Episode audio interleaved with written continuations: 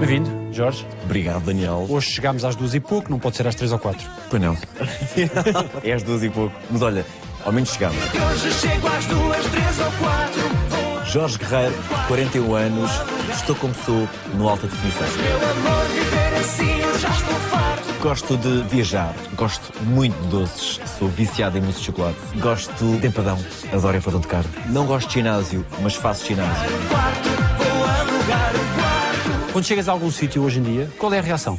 É incrível. As pessoas eh, são todas bastante afáveis comigo e as pessoas realmente têm a música Vou Alugar um Quarto na cabeça, então é, digamos que é o ponto de partida para iniciar uma conversa comigo. Começa sempre de uma forma assim de brincadeira e tudo mais, o que é ótimo. Ao longo da vida, quando chegavas aos sítios, como é que era a tua atitude? Entravas e enchias a sala, entravas mais tímido? Eu era muito tímido, sabes? Na minha adolescência sempre fui bastante tímido. Aliás, eu acho que ainda sou tímido, acho que a timidez está sempre lá. Mas na verdade houve uma altura em que era de uma timidez quase que extrema. Eu recordo-me que os meus irmãos vinham à janela chamar-me e eu nem olhava para trás. A vergonha era tanta de me estarem a chamar assim alto e gritavam e tudo mais. Eu seguia o meu caminho como se não fosse eu. Depois um despertar, se calhar, em que eu perdi um pouquinho a timidez e que eu fiquei um pouquinho mais sociável. Quando chegavas ao- aos karaokes, chegavas e eras o dono da. Não, aliás, eu sempre joguei muito seguro. Era no sentido de cantar sempre as mesmas músicas, porque eu já sabia que elas funcionavam. Portanto, não arriscava muito. Tipo o quê? O que é que cantavas? Ah, o feitiço do André Sardessa, essa tinha que fazer parte sempre também, o Longe de Ti, as baleias do Roberto Carlos, Todas as noites, durante um período. quase todas as noites, sim. Era uma forma de eu pôr em prática aquilo que eu gostava de fazer, aquilo que eu sonhava fazer, aquilo que eu ambicionava. Porque tinhas ali assim também logo ali um reflexo imediato do público. E ouvias as palmas, não é? As palmas. Quem é que não gosta de ouvir palmas? Isso era, isso era ótimo.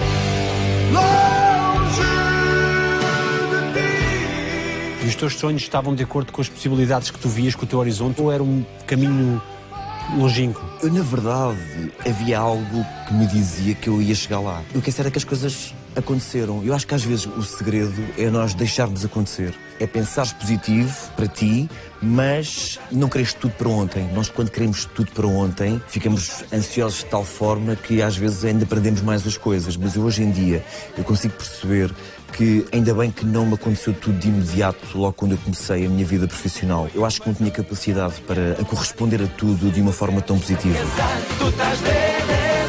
Gosto de praia, gosto de sol, mas também gosto de chuva, mas também gosto de neve. Ou seja, gosto de tudo. Não gosto de borrego, de cabrito, não gosto de coelho. E tu pensas, estás a fazer uma, uma viagem para te vir despedir do teu irmão, mas se calhar já, já podias ter feito esta viagem para vivê-lo.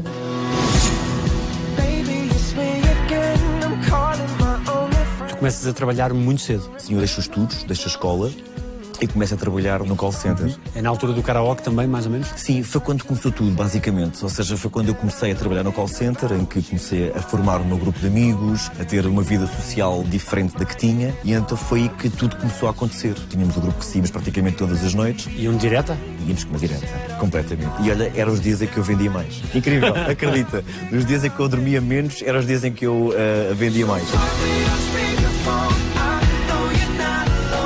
O call center era de que área de. Era de venda direta, basicamente. Porque eu trabalhei em vários call centers. Era sempre- preciso ter lábia. Era preciso ter um pouquinho de lábio. e sabes que o call center ajudou-me muito a ganhar essa lábia. Porque como eu era muito tímido e era um pouquinho fechado, o facto de trabalhar no call center fez com que eu começasse realmente a ter um diálogo mais fluente. Obviamente, porque eu se queria produzir, tinha que, tinha que falar com as pessoas. E nunca te levantaste para fazer outra coisa enquanto uma pessoa falava, falava, falava. Ah, sim. Se calhar aconteceu. Alguém que estivesse basicamente a chamar-me vários nomes, ouviu o segundo, ouviu o terceiro e os outros 15 pus em off. Também não, também não tenho que ouvir tudo, não é? Vendias o quê? Eu fazia vários tipos de produtos, inclusive cheguei a atender Viva Melhor, cheguei a trabalhar também com livros para crianças, vários tipos de, de serviços. Tinhas alguma técnica especial, alguma. Sim, porque às tantas, quando tu trabalhas em call center, às vezes tu consegues quase que perceber quem está do outro lado com um simples estou, percebes? E tu consegues muitas vezes perceber para onde é que a pessoa está virada, se te vai desligar o telefone na cara, se vai aguentar a tua conversa um, um minuto, se vai dizer que tem o jantar ao lume, mas não tem, porque está deitada no sofá. Então tu tentas logo levar a conversa, obviamente, a consoante aquilo que o teu sexto sentido te leva a querer naquela pessoa que está do outro lado e que tu não conheces lá E se de alguma forma transpôs para o dia de hoje, tu tinhas um tempo muito limitado para conquistar a atenção daquela pessoa naquele. Os primeiros segundos são fundamentais. A forma como tu abordas a pessoa logo de uma forma inicial é fundamental para o resto. E no meu caso eu percebi isso. No caso do call center, se eu eventualmente começasse a conversa com voz de sono, a pessoa adormecia do outro lado. Não, tem que ser uma coisa mais viva, mais desperta, para que realmente para captar a atenção da pessoa. Muitas vezes até podiam não comprar o produto, mas ouviu-me até ao final. Isso era uma conquista. E era uma conquista. Quer dizer, não ganhava nada. Era uma conquista e ia perder tempo. Mas a verdade é que a consegui cativar aquela pessoa a pelo menos a escutar. E algumas desligavam o telefone. Quantas vezes? Quantas vezes? O pior é quando desligam quase no final. Em que falta ali assim tipo 20 segundos para terminares o trabalho e lhes digam o telefone na cara. É uma frustração. Mas depois aquilo é incrível, porque depois cai outra chamada e ao começar do zero. Tu tens que ter a tua cabeça muito bem organizada, no sentido de que eh, já foi, agora é o começar do zero. Não ficar frustrado com o. Não podes, porque se entras nisso então é o teu fim. Não, tu tens que começar do zero 50 vezes por dia. Este começar do zero era diário, portanto, tu ontem foste o melhor vendedor, mas hoje esquece, hoje estás igual aos outros, estás a zeros, portanto, bora trabalhar para isso. Tinhas sempre paciência. Tinha quase sem paciência. É, Havia dias em que, se calhar, eh, obviamente que não tinha tanta paciência. Principalmente quando comecei a trabalhar na música, porque houve ali um tempo em que eu estava na música e no call center ao mesmo tempo. Acho que ainda foram para uns 4 ou 5 anos em que eu consegui conciliar. E então aí eu vi assim que a minha cabeça já não estava lá. Porque repara, vinha de um fim de semana incrível, a fazer o que gosto, a fazer programas de televisão. E segunda-feira de manhã estás ali, em frente ao computador, completamente sozinho por tua conta. Esta oscilação às vezes era difícil de eu tolerar. E esse exercício de permanente humildade e não confiares exatamente que o caminho já estava certo por ali e continuares a manter esse. Mantinha, mantinha por vários motivos. Em primeiro lugar, porque há um início na vida musical em que é de investimento, ninguém investiu em mim, ou seja, fui eu próprio que fui à luta, fui eu próprio que paguei os meus CDs, os meus trabalhos, pagava tudo. E depois, porque quando comecei a trabalhar na música também, as coisas não aconteceram logo. Houve ali assim uns 3, 4 anos para começar a ganhar algum dinheiro. E então, tinha que continuar porque era o meu ordenado certo, era do call center, e depois também porque queria continuar com os pés bem assentes na terra, não era pensar, ah, agora sou cantor. Então eu aguentei-me no call center durante seis anos, sensivelmente, até eu perceber que estava com uma agenda boa para poder suportar eh, as minhas despesas. No call center eras confidente das pessoas, ficavas muito tempo ao telefone com algumas delas? Muitas vezes. Muitas vezes, Daniel. Eu sempre atraí as pessoas, mesmo a nível do call center, para que pudessem desabafar e contar-me coisas incríveis. Aliás, eu próprio também chegava a cantar para as pessoas, se fosse preciso. Sério? Cheguei a cantar um fado para uma senhora que adorava fado. E os teus colegas não ouviam? Ouviam e se calhar alguns achavam-me ridículo, né? Mas eu acho que na altura em que estava a falar com a pessoa ao telefone, só existia ela. E então entregava tudo. E não só com o objetivo de vender. Era uma partilha. Tanto que muitas vezes os meus superiores ficavam danados comigo porque eu passava muito tempo ao telefone com cada chamada. E não é suposto. Eu não conseguia ser de uma outra forma. Olha, essa senhora que eu cantei o fado, cheguei a encontrar-me com ela. Porque a pessoa tinha que vir até ao local onde eu estava a trabalhar e eu fui conhecê-la. E fui-lhe dar dois beijinhos. Gosto muito de música, de fado. Sou quase que uma maliano. Gosto de Marisa. Algum fato que gostes mais? Sim, sim, há vários. Quer- Queres dar um trechozinho? Pode ser. Bem pensado, todos temos nosso fado. E quem nasce malfadado, melhor fado não terá. Fado é sorte, e do berço até à morte, ninguém foge por mais forte ao destino que Deus dá. Como é que a vida te levou até ao call center? Nunca fui um, um excelente aluno. Acho que fui um aluno bastante mediano, na verdade. Não era aquele aluno de ter grandes notas, não. Nunca gostei muito da escola. Aliás, eu gostava da escola, mas mais pelo convívio do que propriamente pelos estudos em si. Depois comecei a conhecer pessoas que trabalhavam nesse call center e desafiaram-me Querias para... ter o teu próprio rendimento? Queria também ter o meu próprio rendimento e foi isso que me levou realmente a deixar os estudos, começar a trabalhar eh, no call center. Não é que tu no call center ganhes muito, mas para quem não está habituado a ganhar nada, sempre é qualquer coisa. Nessa adolescência infância, o que é que te captava a atenção? O que é que gerava interesse em ti? A música sempre fez parte de mim. Quando era pequenino, a minha mãe, se tivesse que me oferecer alguma coisa, tipo no circo de leitores, etc., era um CD. Acho que a única birra que eu fiz com o meu pai, porque queria alguma coisa, foi uma aparelhagem. Quase que implorei para que ele me desse. Portanto, era a música que me movia e era realmente o passar bons momentos com as pessoas. A- não tinha assim grandes objetivos, percebes? Eu acho que vivia muito o dia a dia. Onde vivias no Cacém, num sítio com muita gente a viver, como é que era a vida? Era muito boa. Nós somos de uma família humilde, não tínhamos excessos, mas eh, nunca nos faltou o essencial. Isso aí é fundamental. Eu sou mais novo de sete irmãos. Eu partilhava o meu quarto com mais quatro irmãos, portanto éramos cinco a dormir no quarto, imagina. Dois beliches, não é? Era das beliches, exatamente. Eu tinha que dormir com um irmão meu, que realmente eram quatro camas. Neste caso, eu dormia com o meu irmão, com o meu irmão Carlos, também porque era o único que me tolerava, porque eu tinha muito mal a dormir. Eu era pontapés durante a noite e tudo mais, então ele era o único que me aguentava. E guardo boas memórias, sabes? Nós nunca tivemos mais do que a conta, sempre tivemos aquilo. Mas aquilo era o suficiente e éramos felizes na altura. E havia uma hierarquia nos irmãos, cada um tinha que fazer o que os outros diziam. Quer dizer, os mais velhos tinham sempre um pouquinho mais de respeito, mas a hierarquia sempre foi o meu pai. O meu pai sempre foi aquela figura uh, de respeito em casa. Nem dava lugar, nem dava espaço para que os meus irmãos, também mesmo como mais velhos, tivessem, percebes? Não, era o Senhor Daniel. Era o Senhor Daniel.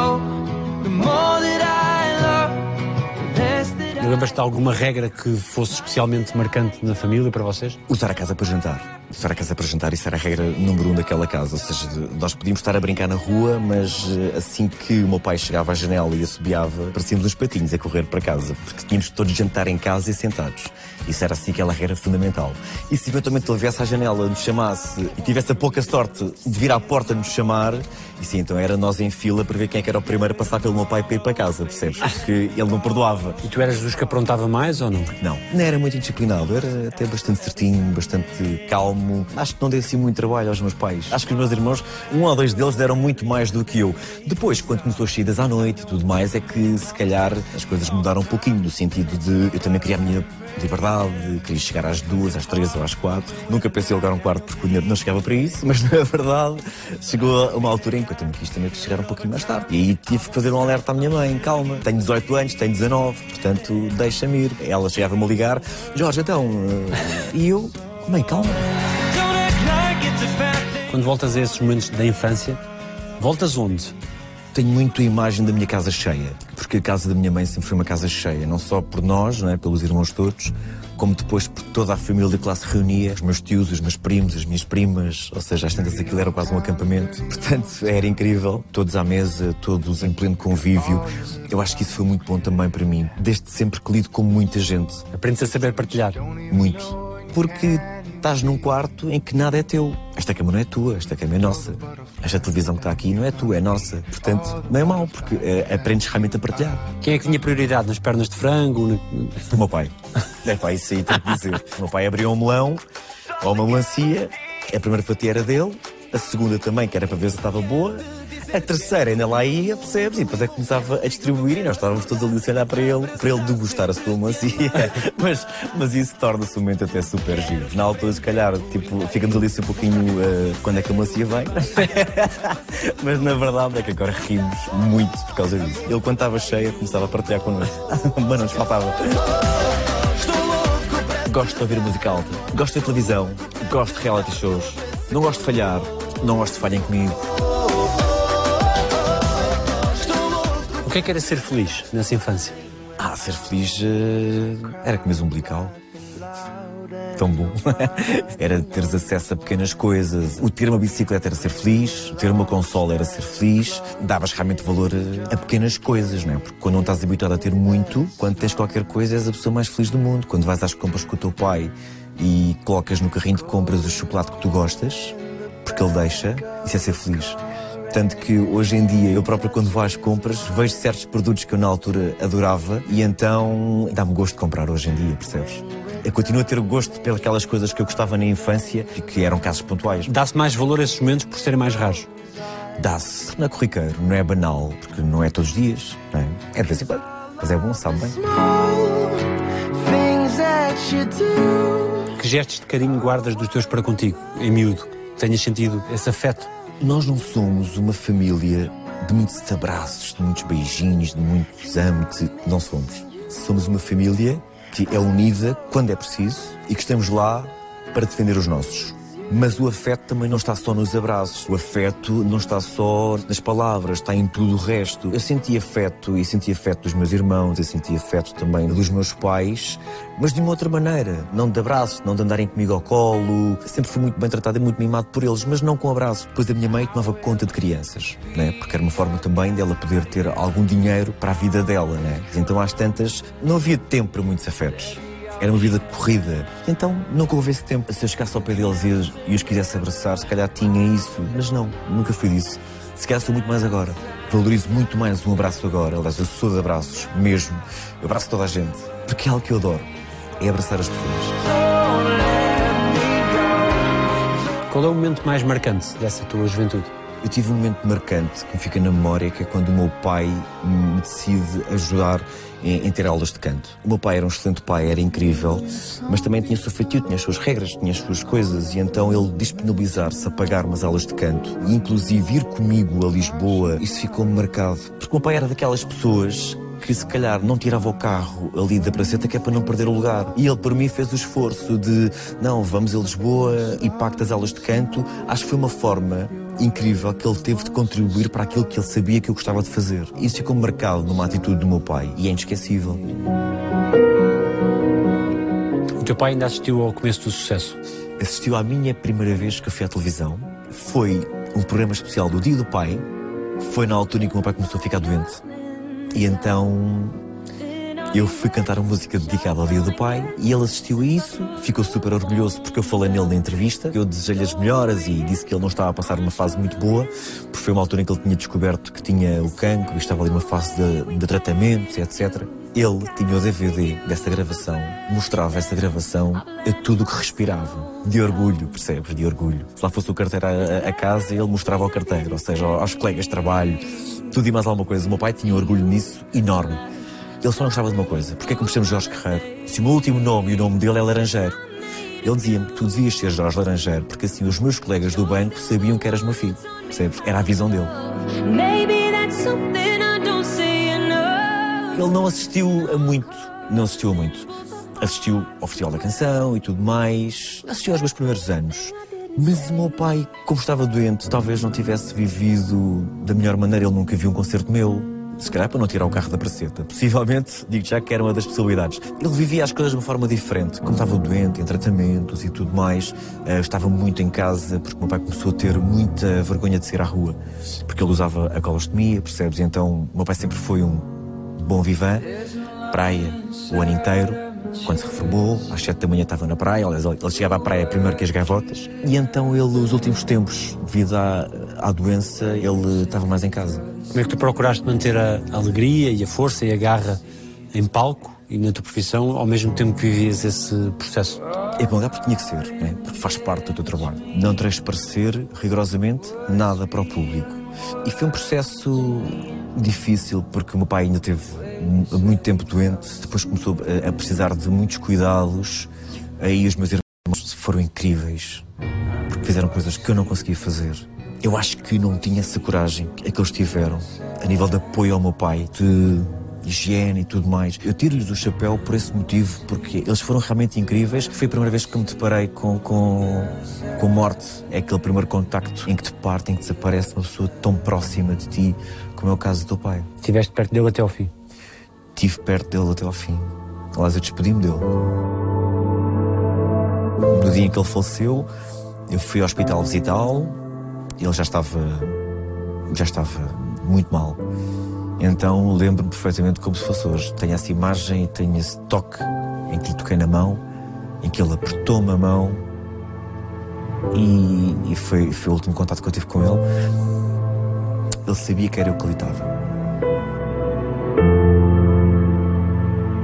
Acho que percebi realmente que o fim estava muito próximo. Muito próximo. Eu sabia que não ia vê-lo nunca mais. É bem, dói. Dói porque nós falávamos muito da morte. Meu pai tinha muito medo de morrer. Tinha muito medo de morrer. E o pai tinha muitas conversas comigo nesse sentido. Tens de ter noção? Todos nós temos o último minuto de vida. E eu, na minha cabeça, aquilo era algo que não queria acontecer. Percebes? Então foi a primeira vez que eu te parei realmente que a morte existe e é, é angustiante. Em que é que ele faz mais falta? Faz-me falta as brincadeiras que eu tinha com ele. Nós dávamos muito bem nesse sentido. Ele tinha um sentido de humor incrível, muito parecido com o meu. Nós brincávamos com tudo e mais alguma coisa. Faz-me falta rir-me com ele. Tenho saudades de rir com ele. Falas com ele todos os dias? Falo com ele quase todos os dias. Com quase todos os dias. Ele está quase sempre comigo. O meu pai, nos últimos tempos de vida, começou a exigir aos filhos quando chegassem a casa um beijo. Talvez porque estava a chegar ao final e ele sentiu necessidade de pedir aos filhos: então chegaste a casa, não beijaste o pai e tudo mais. E ao princípio pensava assim: peraí, mas eu nunca beijei. Tipo, nunca fui chegar a casa dar dois beijinhos ao pai.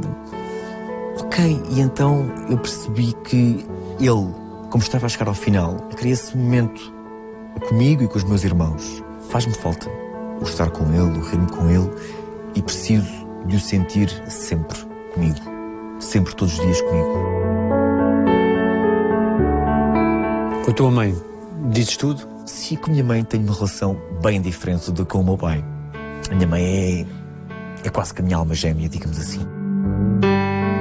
Minha mãe é muito boa pessoa. É uma pessoa incrível. Eu pensar na minha mãe é pensar em 80 anos de vida, em tudo o que ela passou, em tudo o que ela viveu, em tudo o que ela sofreu, em tudo o que ela batalhou para manter a família, sempre muitas vezes com um sorriso de rosto. Uh, e se calhar com uma vida que muitas vezes não dava para sorrir. Porque a minha mãe, se calhar, nem sempre foi feliz ao lado do meu pai, mas para o bem dos filhos, decidiu manter a família, percebes? Decidiu estar presente. E até ao final da vida do meu pai, a minha mãe foi o apoio do meu pai.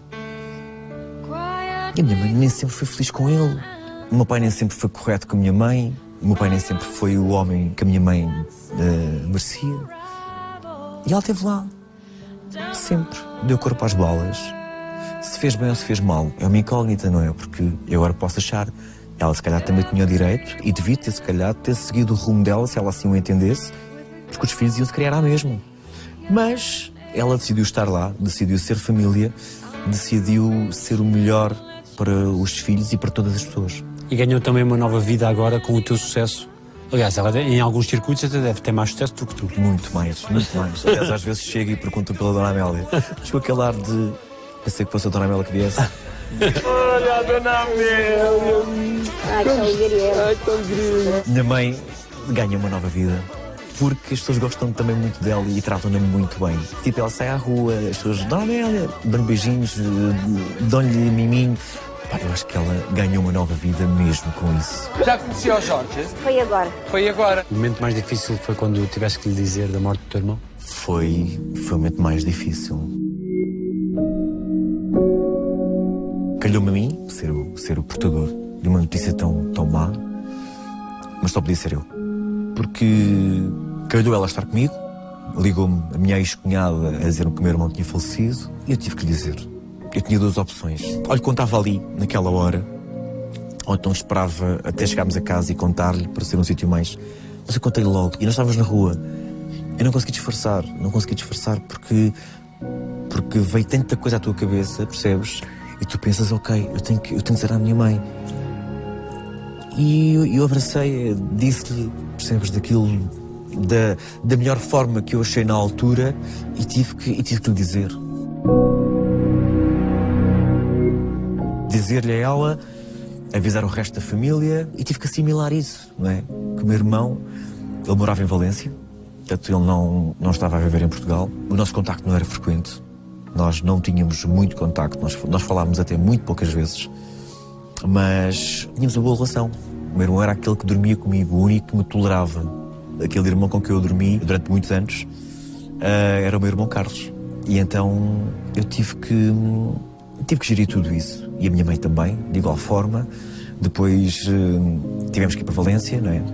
O funeral foi lá em Valência. Como é que foi essa viagem? Foi terrível. Depois tu pensas, que esta viagem já podias ter feito, mas para o vir visitar. E ele sentia essa falta. Se calhar sentia-se um bocado sozinho. E tu pensas, estás a fazer uma, uma viagem para te vir despedir do teu irmão, mas se calhar já, já podias ter feito esta viagem para vivê-lo. há um ano atrás ou há dois anos atrás. Ah, e não fizeste. Foi doloroso o chegar, o olhar dos meus sobrinhos. Não me sai da cabeça muitas vezes porque foi um olhar quando eu entrei em casa da minha ex-cunhada. Aquelas duas crianças, o olhar delas. É surreal. É uma imagem que vai ficar para sempre marcada. Depois foi o estar em casa do meu irmão no dia em que ele fazia 50 anos, o dia em que nós estávamos em casa do meu irmão, porque tínhamos que entregar a casa ao senhorio. Uh, era o dia de aniversário dele. Tipo, incrível, não é? E nós a mexermos nas coisas dele. O funeral doeu muito porque é, é, éramos muito poucos. E. Mas também a, a, família não podia toda por Valência, não é? Estávamos em 2021, em pandemia também. Não podíamos trazer o meu irmão para cá. Não havia possibilidades financeiras para isso também. Pensei que se fosse cá em Portugal que ele tinha muita gente a despedir-se dele. Mas não houve essa possibilidade. Portanto, hum, doeu muito também aquela despedida dele, sermos tão poucos. Não é que isso tenha alguma relevância, não tem. Mas eh, pensei, meu irmão já sentia sozinho. Percebes? Ter uma despedida uh, com cinco pessoas, seis pessoas. E uma morte contra a natura, não é? Sim, sim. Foi de repente. Ele já tinha tido uma ameaça também, mas, mas recuperou e foi no local de trabalho. Foi no local de trabalho que, que aconteceu. Ele tinha orgulho em ti? Ele tinha muito orgulho em mim. Ele tinha muito orgulho em mim e ele dizia-me sempre que quando viesse a Portugal queria ver um concerto meu com os filhos, uh, com o Rodrigo e com o Gonçalo. Que eles queriam muito ver o tio em palco. Isso aconteceu ano passado. Ele não estava cá, mas eles estavam cá. Os, os meninos vieram de férias a Portugal e foram-me ver. Faltou cá o meu irmão, mas. Foi muito emocionante esse concerto. Foi.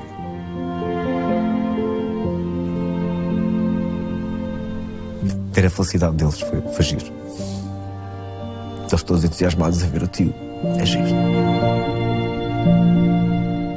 O que é que fica de quem vai? Fica aquele sentimento de que podias ter feito mais e não fizeste. Eu, no meu caso, acho também acho que tem um pouquinho a ver com o defeito meu. Parece que tenho sempre um sentido de dívida para com toda a gente e não tenho. Para com o meu irmão também fica aquele remorso. Será que podia ter ajudado mais? Será que devia estar mais presente? Será que podia ter sido melhor para ele, percebes? Porque eu também sei que ele em Espanha também passou por dificuldades e sentiu-se sozinho. Portanto, uh, fica um certo arrependimento às vezes de não seres mais.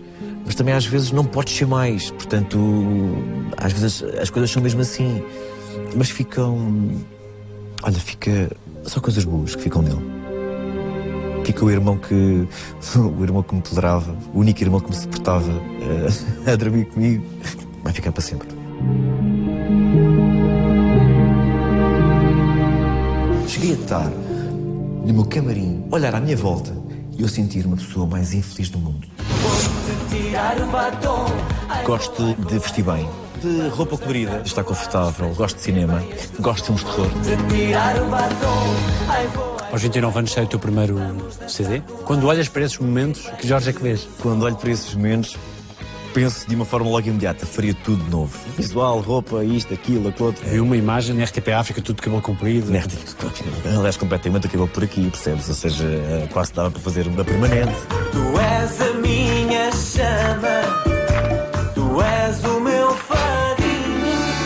quando eu lancei o meu primeiro trabalho, não foi com aquela confiança enorme. Foi quase a pedir desculpa por ter lançado um CD também, percebes? Eu não consegui agarrar naquele trabalho e pensar, não, isto vai ser incrível, isto vai. Eu até podia sonhar, mas depois não trabalhava para isso. E então deixei as coisas acontecerem assim muito de uma forma natural. Tentava uma vez, diziam que não, não tentava a segunda, percebes? Não era aquela pessoa de forçar até conseguir. Tu és naturalmente menos autoconfiante do que desejarias sou muito pouco confiante em mim. Era algo que eu até gostava de ter mais, mais confiança em mim próprio. Deveria ser muito mais confiante na pessoa que eu sou, no trabalho que eu tenho e às vezes eu preciso um pouquinho da aprovação dos outros para me sentir um pouquinho melhor. Muitas vezes quando vemos um artista na televisão sentimos que pelo agora é isto. Mas há todo um caminho das pedras que é muito silencioso e que está atrás das câmaras, não E é? que está atrás das câmaras, sem dúvida. E eu também passei por esse caminho, fiz o investimento da minha vida profissional, Vendo a um empréstimo. recorrendo ao empréstimo, exatamente, porque era necessário e a minha família não, não tinha possibilidades financeiras para, para suportar tu- tudo isso. Esse investimento inicial é na ordem de que valor? Foi na ordem dos 6, 7 mil euros, sensivelmente. E esse investimento continuou durante muitos anos da minha vida, ou seja, em que se eu queria trabalhos novos, tinha que pagar. Tens de dar tu o passo. Mas é um risco grande, é um atirar-te para o abismo. é? Foi, foi. Mas eu- houve uma altura que eu pensei, Daniel, eu estou em karaoke, passo a minha vida, digamos, a cantar as músicas dos outros, o que é ótimo, mas por que não arriscar também em algo meu? Por que não? E então esse passo foi dado, e ainda bem que foi dado. É óbvio que quando lancei o meu trabalho, as portas não se abriram, a nível de promoção, a nível de espetáculos e tudo mais. Depois participei no Festival da Canção, onde aí em 2010 as coisas começaram a acontecer, mas também de uma forma muito devagar.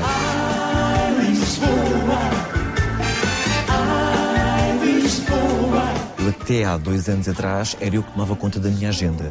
E muitas vezes também, durante muitos anos, era eu que marcava e fazia a minha promoção, era eu que tinha completamente o domínio do meu trabalho. Portanto, Negociavas para ti próprio tudo. Tudo. Não é fácil tu vendas a ti próprio. Olha, o meu espetáculo é muito bom, por isso é, é incrível. E assumias que eras tu que estavas ao telefone. Assumia. Assumia que era eu que estava ao telefone e, que, e fechava os contratos. E era eu que ligava para os programas de televisão. eh, E eras tu que ias cobrar depois. E era eu que ia cobrar e eu fazia tudo. Eu fazia tudo nesse sentido. Caso foi uma época gira. Parecia-te sempre valer a pena. Ou há momentos em que é mais difícil. Há momentos que tu achas que mereces mais, não é? E se calhar não, não estás a ter esse mais, mas depois também marcavam-te um concerto e ficavas super feliz, esquecias tudo o resto. 2021 foi um momento em que realmente comecei a repensar na minha vida, após pandemia. Foi um ano mais complicado, porque é um ano em que me senti ali um pouco perdido, não é? Tipo, o que é que eu vou fazer?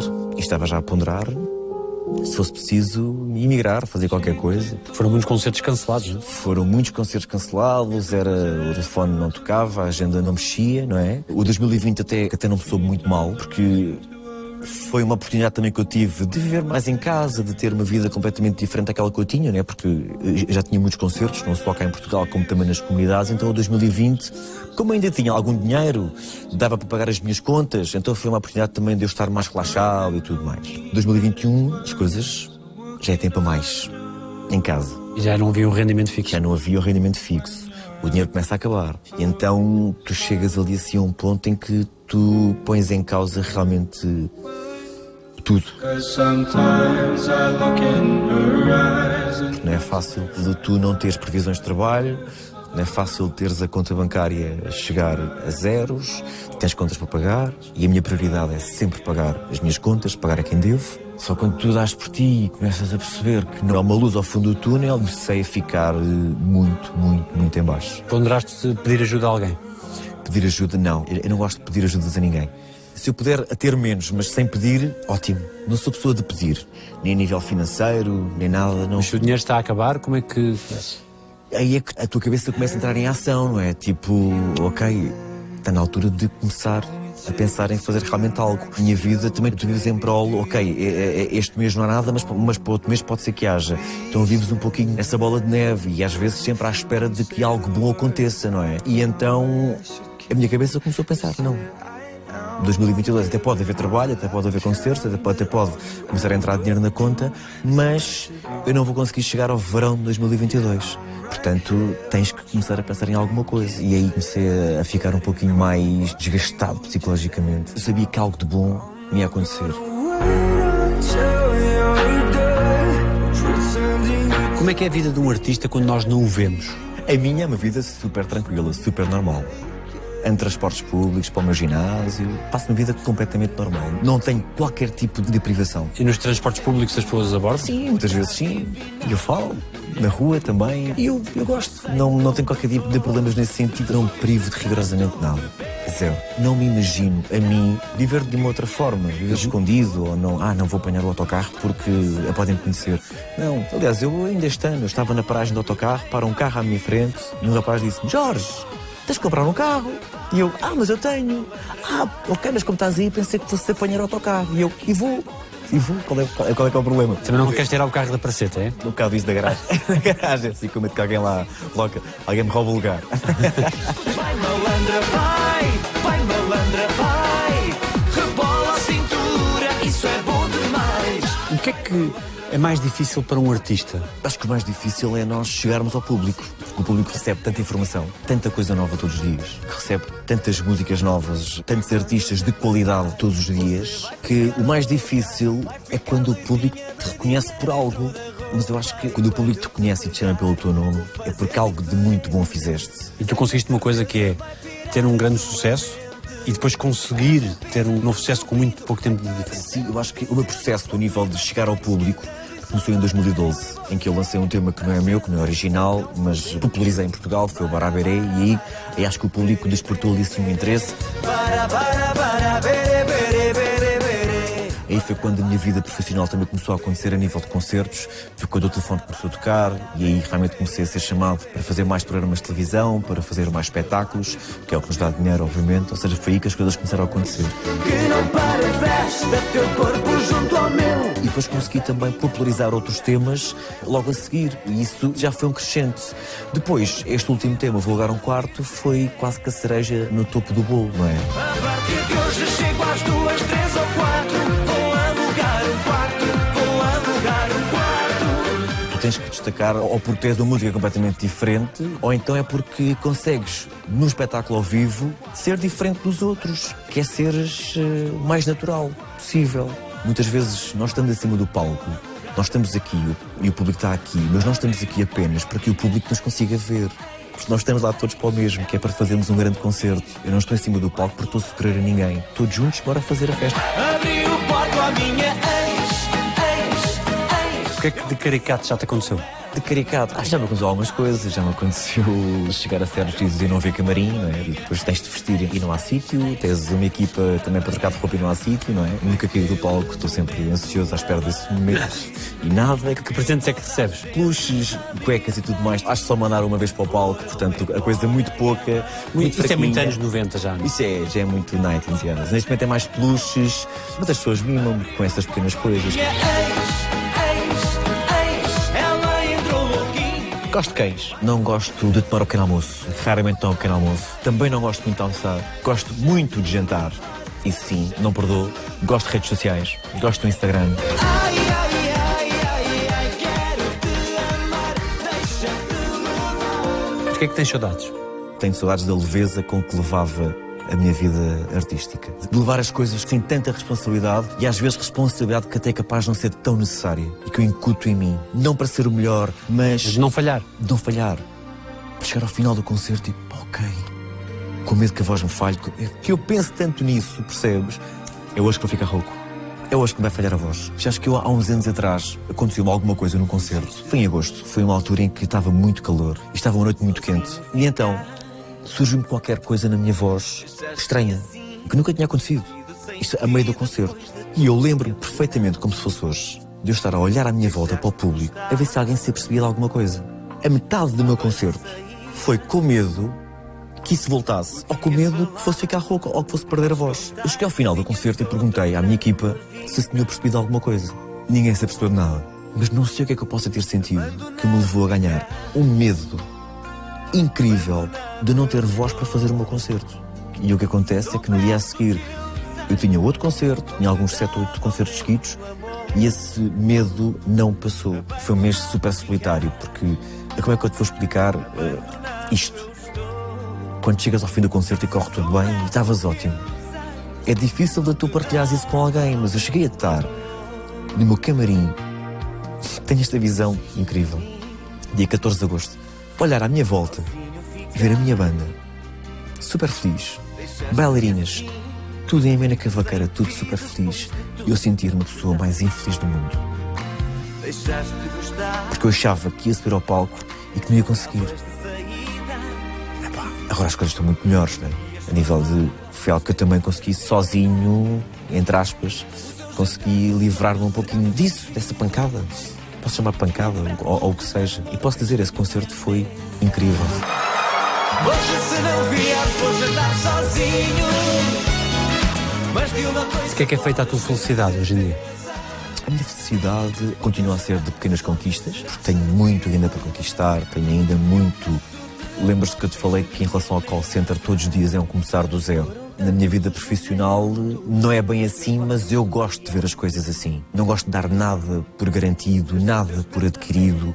Gosto de sentir que, ok, vou lançar um novo trabalho, mas nada está garantido de que vai correr bem, de que vai ser um sucesso, de que a música vai ficar na cabeça das pessoas. Portanto, falta muita coisa ainda sempre. E eu sou feliz disso, sou feliz dessas pequenas conquistas, sou feliz de ter uma agenda repleta de concertos, sou feliz quando chego ao final do concerto e ouço elogios. Sou. Sou. Chamem-me vaidoso, quiserem, mas é isso que me alimenta. Os elogios para mim que chegam é o do público. O resto podem não me elogiar, podem não me enaltecer, mas o público é muito importante para mim. Ser o melhor para ti, meu bem. Já consegues verbalizar o amor? O amor está em tudo. O amor está em tudo que eu faço. Eu gosto de ser amor para toda a gente. E o amor é isso mesmo. O amor é um gesto. E eu gosto de ter um legado de amor comigo. Quando te disse que gosto de dar abraços, não é em vão. Gosto. Gosto muito de espalhar o amor pelas pessoas. E acho que é também uma das minhas missões. É espalhar isso. A vida tem-me dado tanto que aquilo que eu tento dar em troca é ser o melhor para os outros, é espalhar amor para com os outros. É difícil, se calhar tu perguntas a alguém que, que possa dizer para o Jorge fez-me isto, prejudicou-me nisto, fez-me mal nisto, foi um sacana para mim, porque não há registros. Se o fiz foi de uma forma, se calhar, possivelmente, completamente ou inconsciente, mas não me recordo. Então, o amor é tudo isso. O amor é todos os dias, a toda hora, para com todas as pessoas. Sonhas fazer vida com alguém para o resto da vida? às vezes esta vida é tão desgastante a nível até mesmo emocional e com todos os acréscimos que eu próprio coloco, que muitas vezes não seriam necessários, que às vezes ficas muito, muito sem tempo para isso, para pensar nisso. O amor não é prioritário para ti. O amor tem que estar presente sempre, mas hoje não é. Amanhã pode ser, mas hoje não. Já existiu o amor da tua vida?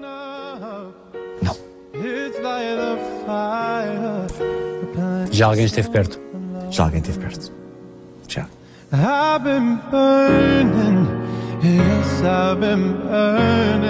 Alguém te deve um pedido de desculpas? Não, creio que não. Creio que não. Acredito que nunca ninguém me tenha feito assim um mal incrível. E se o fizeram, portanto, acho que a vida própria encarrega-se de, de, de tudo. Eu, eu acredito muito na lei do retorno. Portanto, eu tento tanto não fazer mal ao próximo, percebes? Que quando me fazem, essa pessoa desaparece da minha vida.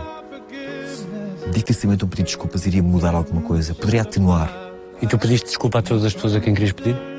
Eu também não tenho muita gente a quem pedir desculpa, Daniel. Não que seja a perfeição, porque não sou longe e longe e longe disso, mas eh, não tenho. E se tiver algumas pessoas a quem pedir desculpa, acho que digo na altura certa. De que erros te arrependes? Arrependo-me de muitas vezes não dizer que não mais vezes. Acho que tenho grande dificuldade em dizer que não. Agora estou a aprender um pouquinho mais. E com menos eh, receio de dizer que não. Mas arrependo-me de não ter dito que não às vezes. Porque se calhar eh, fiz coisas que não me apetecia, percebes? Fiz coisas que não queria, com receio de dizer que não, que a outra pessoa ficasse magoada, que a pessoa ficasse chateada, isto, aquilo, aquilo outro, e acabas por fazer às vezes coisas sem qualquer tipo de. Não gosto de fazer. Então arrependo-me de não ter tido mais pulso forte em algumas situações, de não ter. eh, menos medo, percebes? Menos medo.